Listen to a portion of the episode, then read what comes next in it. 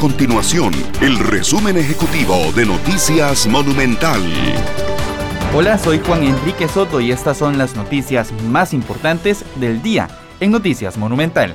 El Ministerio de Trabajo registra 304 denuncias por el no pago del aguinaldo. El sector comercio es el más afectado.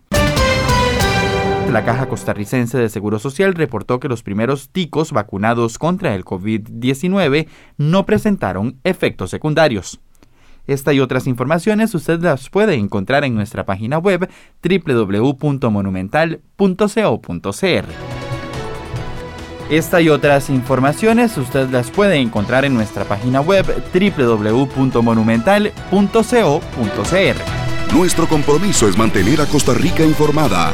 Esto fue el resumen ejecutivo de Noticias Monumental.